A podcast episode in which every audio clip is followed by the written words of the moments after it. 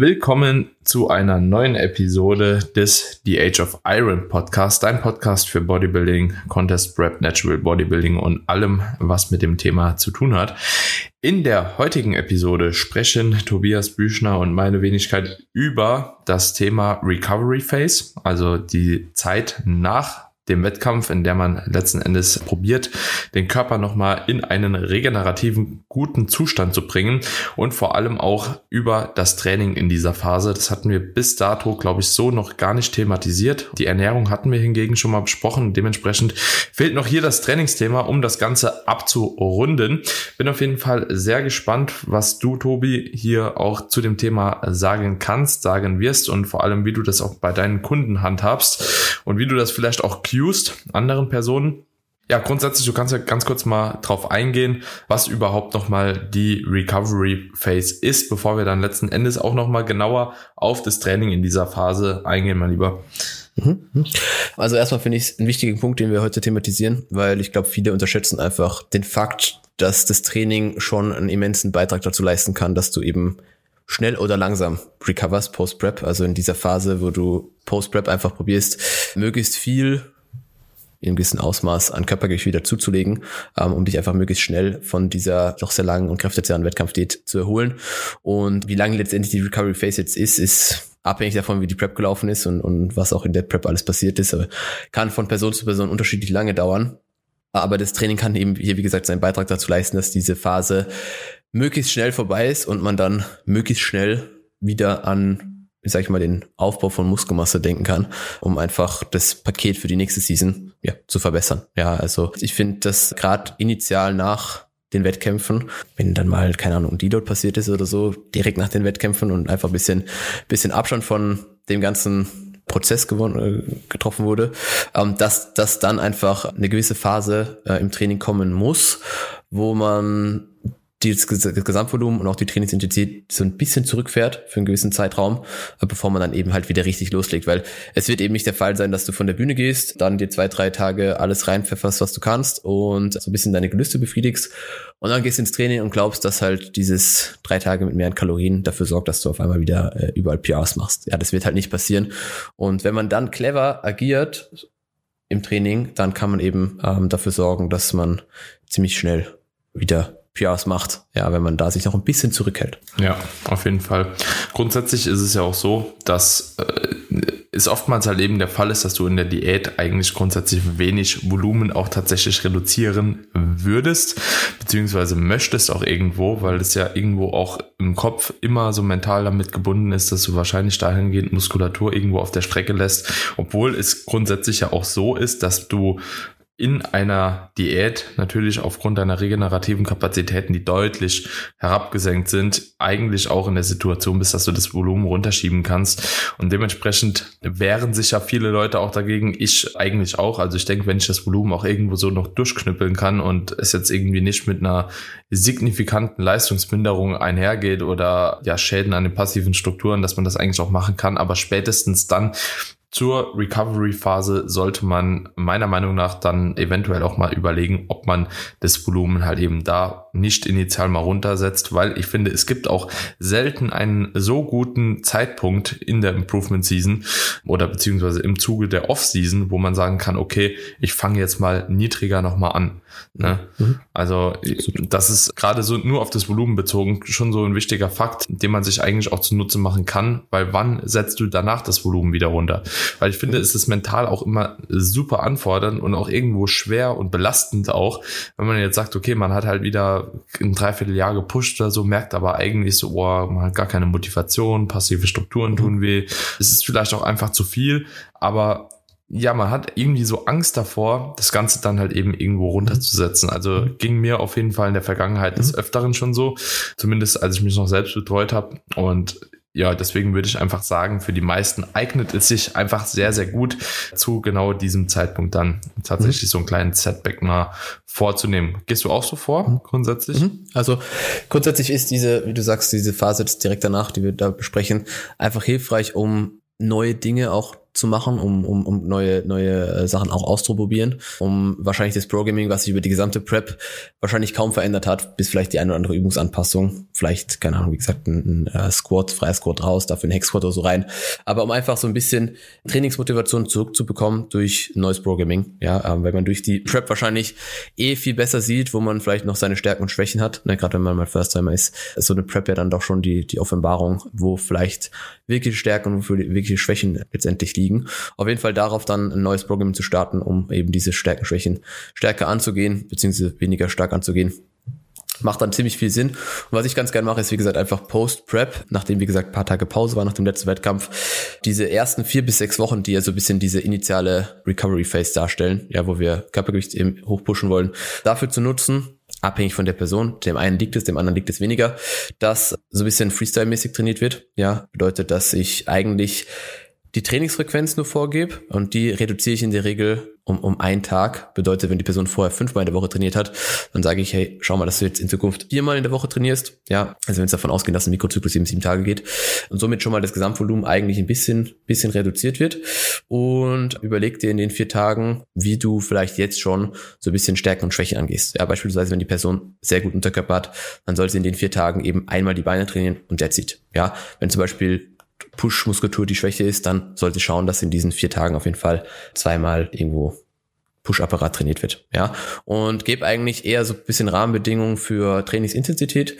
Probiere klar zu machen, dass es vielleicht nicht sein muss, dass wir jetzt sehr viele Intensitätstechniken nutzen oder jeden Set zum Muskelversagen führen. Generell vielleicht gerade in den ersten ein, zwei Wochen nach dem Wettkampf, nach den Wettkämpfen Muskelversagen bisschen vermeiden und so roundabout ein Gesamtvolumen, was pro Session abgearbeitet werden soll und mehr nicht, ja.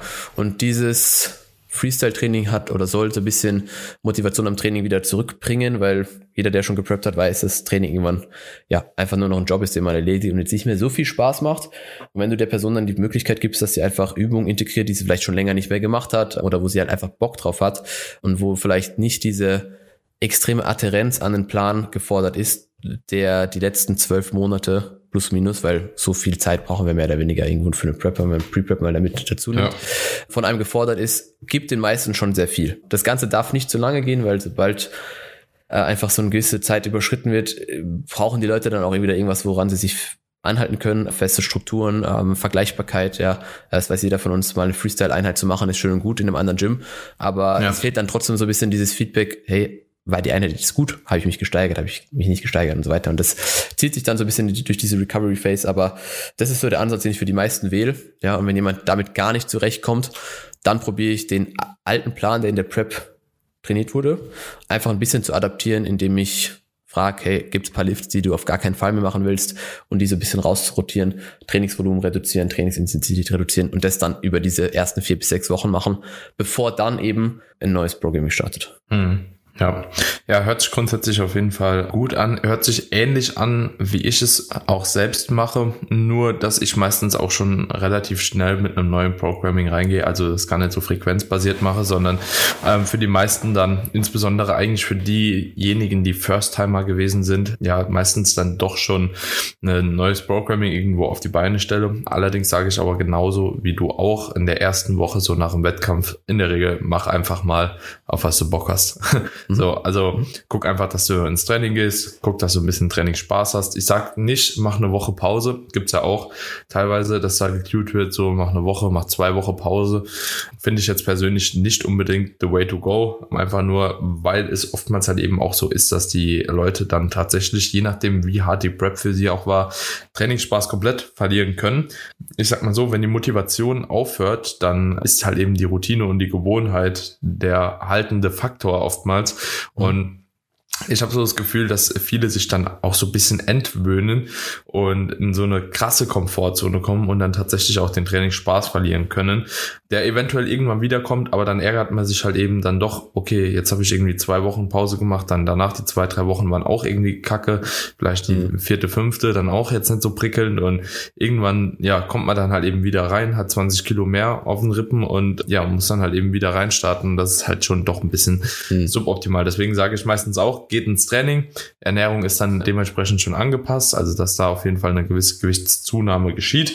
Geht ins Training, macht mal ein paar Einheiten. Ihr könnt auch eine Deload-Session machen, so einfach auf das, was ihr Bock habt. Und dann meistens gehe ich so nach einer Woche eigentlich mit einem neuen Programming dann auch schon rein. Macht da auch ganz normal im Nachgang nochmal eine Intro-Woche mache eine Woche, die dann auf jeden Fall auch nach der Intro-Woche nochmal ein bisschen eine kleine Volumenanhebung drin hat, auch ein bisschen Anhebung der Intensität und dann je nachdem, wie derjenige sich fühlt, kann man dann natürlich auch auf oder in die nächste Woche auch nochmal so eine kleine Anhebung vornehmen und dann lasse ich das eigentlich grundlegend relativ so stehen.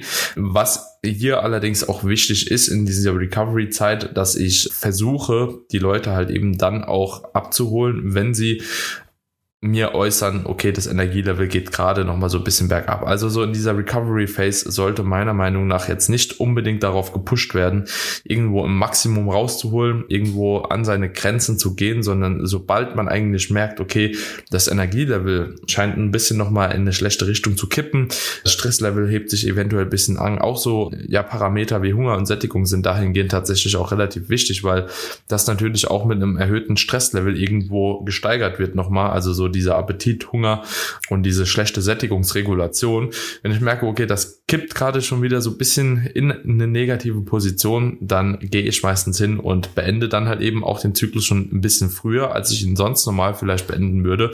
Gehe dann nochmal mit einem Deload rein und fange dann wieder an. Introwoche, leichte Steigerung.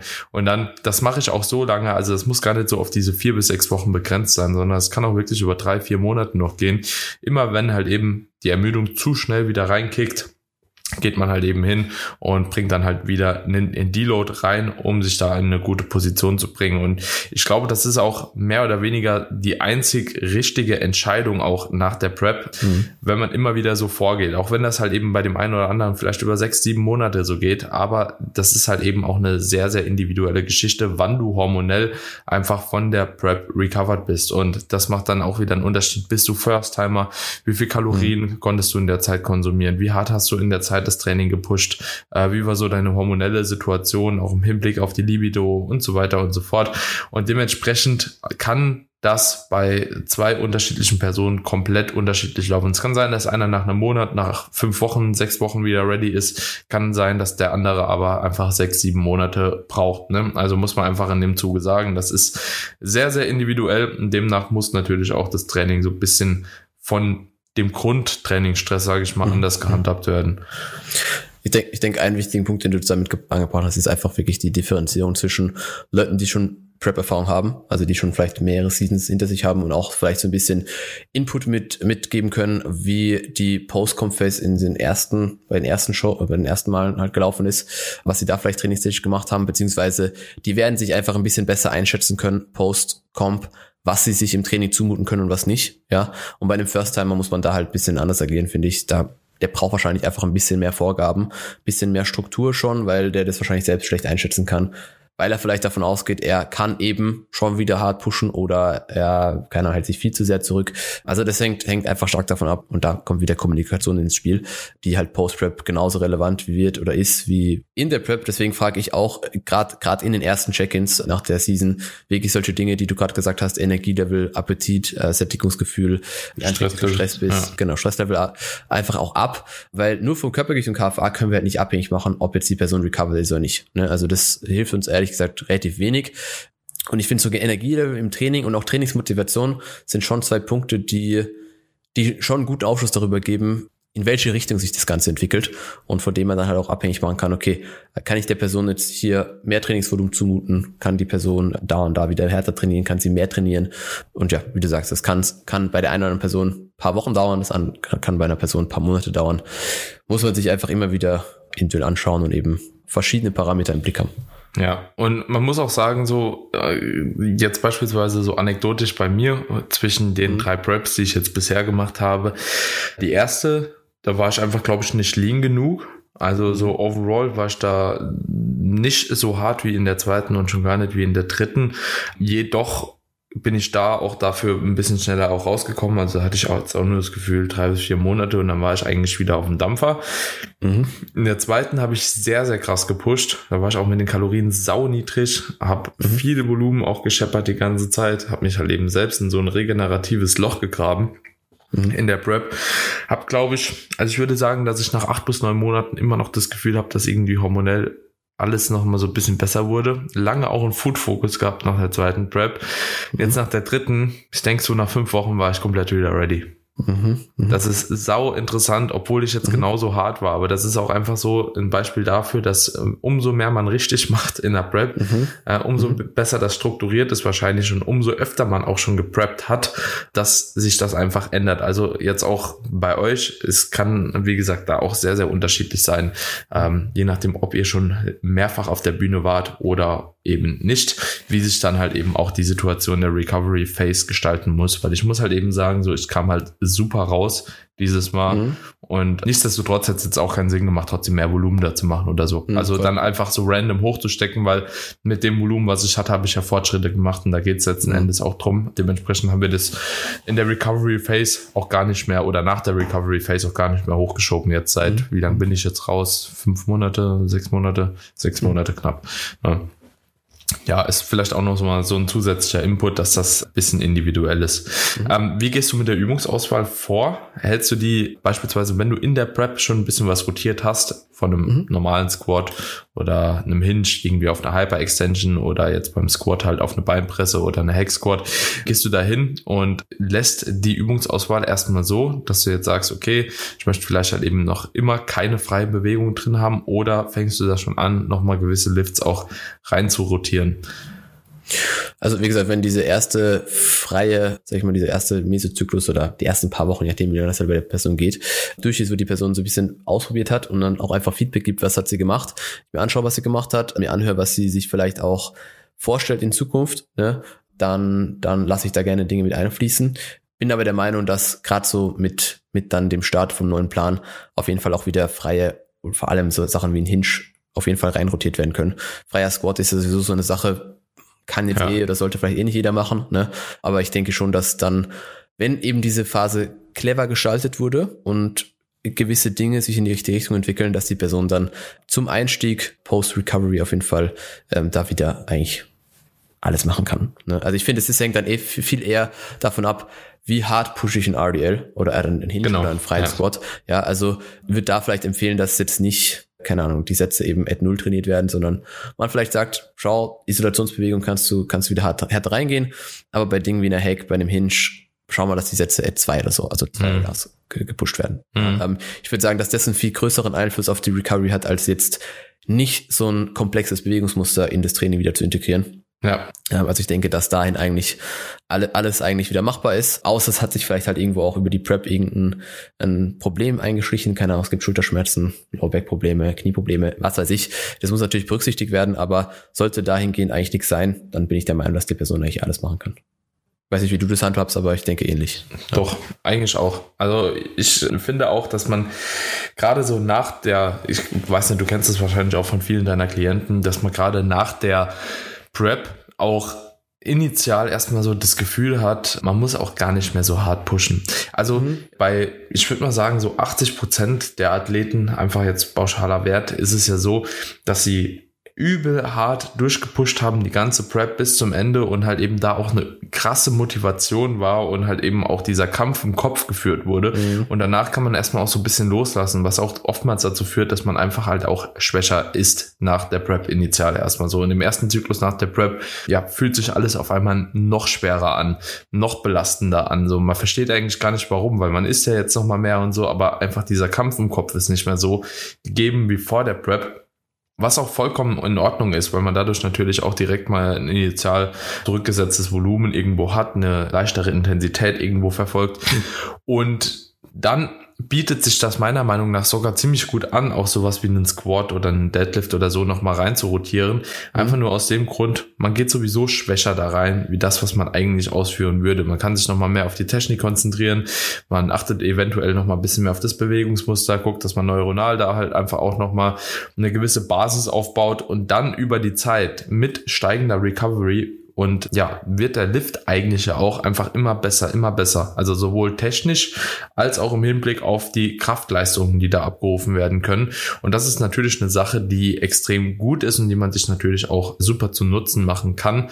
Und dementsprechend bin ich da eigentlich ein großer Fan davon, tatsächlich, wenn man mit solchen Übungen anfangen möchte, nochmal das vielleicht sogar relativ schnell auch einzubinden. Wie gesagt, mit angepasster Satzzahl und auch mit angepasster Intensitäten jetzt nicht einfach irgendwie random ins Squat dann reingemacht, weil ist natürlich trotzdem eine ziemlich ermüdende Übung bleibt. Und ich finde, man muss da halt auch mit beachten, wenn man sowas reinrotiert, dass es auch auf die anderen Übungen wieder abgestimmt ist. Also sprich, ich empfehle keinem dann halt eben direkt hinzugehen, wenn man jetzt weder einen Squat noch ein ADL oder ein Deadlift drin hatte, auf einmal alles wieder rein zu rotieren, sondern so peu à peu einzelne Lifts wieder einbinden, einfach nur aufgrund der passiven Strukturen und natürlich auch irgendwo auf die Last des unteren Rückens. So, das ist dann doch auch oft in dieser Phase noch so ein bisschen limitierender Faktor mhm. und ein Faktor, der auch schnell äh, zu Verletzungen dann wieder führen kann. Genauso wie die Schulter auch.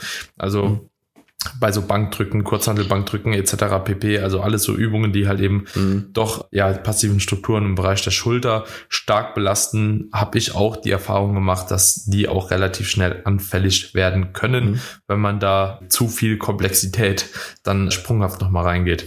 Mhm. Ja. Hast du, machst du irgendwas im Hinblick auf die Rap Angels anders? Also, dass nee. du da vielleicht sagst, nein, okay. Ja. Okay. Nur, äh, wie, wie, du, ja. wie du auch, nee, jetzt Muskelversagen. Ist ein bisschen mehr angepasst über API oder ARIA, aber auf die Rap-Ranges eigentlich nicht. Und ich muss auch sagen, so ich handhab das sowieso im Zuge von einem Programming eigentlich nie anders. Also auch in der Improvement Season. Ich gehe eigentlich nie hin und mache jetzt einen Cycle nur über metabolischen Stress oder mache jetzt einen Cycle nur über mechanische Last oder gehe nur auf gedehnte Übungen oder so. Also ich versuche alles irgendwo so so zu integrieren, dass alles im Trainingsprogramming aufgegriffen wird und das zu jeder Zeit. Weil mhm. Gut. Ja. ja, fast weh, Daniel. Also, das ist gut. ich gehe ja auch nicht beim Entladen hin und lass nur 20 Wiederholungen ausführen oder 30, 30. So, um Muskel leer zu machen. Voll. So. Alles raus. Ja. das war's. Perfekt. Nein, hätte mich einfach interessiert, ob du sagst, ich probiere vielleicht äh, Extreme, alles Richtung unter 5 Reps oder so oder 30 plus, wobei du, das machst du, glaube ich, eh selten. Ähm, einfach ja, zu vermeiden. Das heißt eigentlich alles irgendwo, keine Ahnung, Bereich von 7 bis 20. Ne, wird wahrscheinlich ja. also ein bisschen das sein, was, was sowieso langfristig für die meisten am besten funktioniert, äh, ja. äh, was für die meisten Übungen passt. Und wie gesagt, Intensitäten einfach in komplexen Lifts vielleicht ein bisschen zurückfahren. Äh, ich denke, ich das, was am meisten Sinn macht. Ja, das auch mit dem 7 bis 20 ist natürlich ein guter Richtwert. Ich sag mal so, ich, ich, äh, ich, ich habe das also so damals irgendwann vor Ewigkeiten gefühlt bei Eric Helms eigentlich in der Training Pyramid stand, glaube ich, drin. Bring zwei Drittel von deinem Training in einem Wiederholungsbereich von, ich glaube, 8 bis 12 hat er mhm. irgendwie geschrieben, oder von 6 bis 12, ich bin mir nicht ganz sicher. Ich glaube, es waren 8 bis 12 oder 8 bis 15. Ich glaube, 8 bis 15 waren es. Das letzte Drittel kannst du nochmal aufgliedern in Übungen mit einem Wiederholungsbereich darunter. Ich glaube, zwischen 5 und 8 war das. Und das letzte verbleibende, ich glaube, das war dann irgendwas über 15 Wiederholungen. Und ich finde, das ist eigentlich in der Regel für die meisten ein sehr, sehr guter Richtwert und ehrlich gesagt hangel ich mich da auch ein bisschen durch. Ich würde sagen, ich bin eher doch noch ein Freund davon von höheren Wiederholungsbereichen. Mhm. Also ich gehe eigentlich öfter plus 10 als unter 10 äh, mhm. verhältnismäßig, aber das gliedert sich schon alles so irgendwo zwischen 10 und 20 Reps dann meistens ein, eher so 10 und 15. Und wie gesagt, ein bisschen was ist noch darunter, halt ähm, eignet sich aber ja auch nur für Übungen, die das Ganze irgendwo oder wo das Ganze sich anbieten lässt, so beispielsweise Absolut. bei einem Hinge oder so, schwer auch gerade so vom Boden oder vielleicht mal bei einer Bench oder bei einem Squat-Pattern oder so. Aber ehrlich gesagt mache ich eigentlich so unter fünf Reps in der Regel ist das niedrigste nie. ist eigentlich vier Reps und das ist nur mal bei einem Topset heben oder mhm. Topset beugen, vier bis mhm. sechs. Aber ansonsten habe ich eigentlich in der Regel nichts unter sechs Wiederholungen groß mhm. drin. So. Ja, bin, und bin das auch nur selten und ja. kontextabhängig. Also so eine Hack auf vier Wiederholungen würde ich jetzt auch nicht programmen.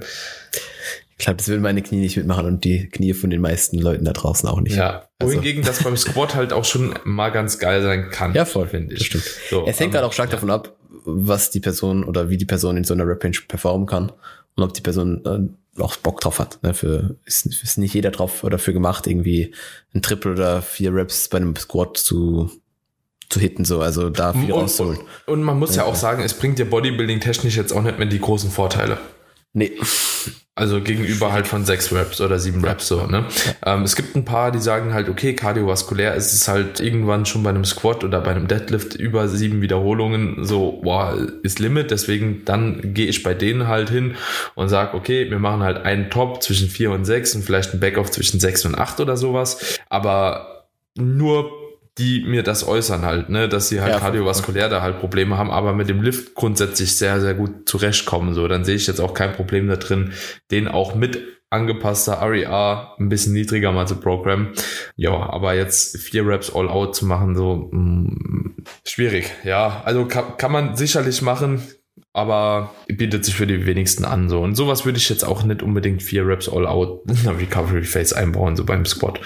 So, ne um nochmal aufs Thema zu kommen. Genau. Ja, voll.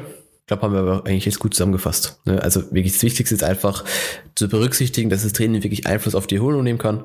Ja, da Post-Prep nicht erwarten, dass man direkt alles wieder abreißt. Auch wenn manche sind ja noch mal, noch mal motivierter ne? nach der Prep, wie das bei deinen Kunden ist, aber ja. stellt es immer wieder fest, klar, man hat, man spürt Ermüdung und man freut sich auch, wenn man dann ein bisschen, bisschen Abstand gewinnen kann von allem, aber gibt auch so den einen oder anderen Charakter, der dann eigentlich am liebsten nach dem Wettkampf direkt ins Gym will und ja, einfach nur trainieren. Ne? Also das ist halt leider dann nicht, nicht, nicht machbar, zumindest nicht in dem Ausmaß, wie die Person sich wünscht. Also da einfach noch ein paar Wochen gedulden, bevor dann wieder alles, alles seinen Weg gehen kann, ist halt einfach eine Sache, die in meinen Augen sehr viel Sinn macht. Ja, vor allem einfach langfristig zielführender ist. Ja, so, ne? also weil irgendwann holt es sich dann halt wieder und ja, ist jetzt nicht unbedingt so notwendig. Genau, Tobi. Ich würde sagen, damit beenden wir die Episode. Und wenn euch die Episode gefallen hat, seid ihr natürlich wie immer herzlich dazu eingeladen, den Podcast zu bewerten auf der Podcast-Plattform eurer Wahl. Vielen, vielen Dank übrigens für die ganzen Spotify Reposts ja, von eurer Top-Chart. Hat uns äh, mhm. definitiv gefreut, da drin zu sein, insbesondere weil der Podcast ja dann doch ein bisschen spezifischer geworden ist jetzt mittlerweile mhm. als vorher.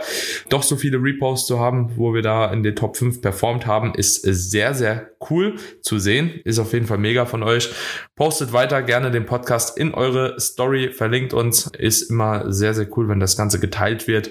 Und ansonsten würde ich auch sagen, hören wir uns dann in der nächsten Episode wieder. Bis dahin einen wunderschönen Tag. Bis bald. Ciao.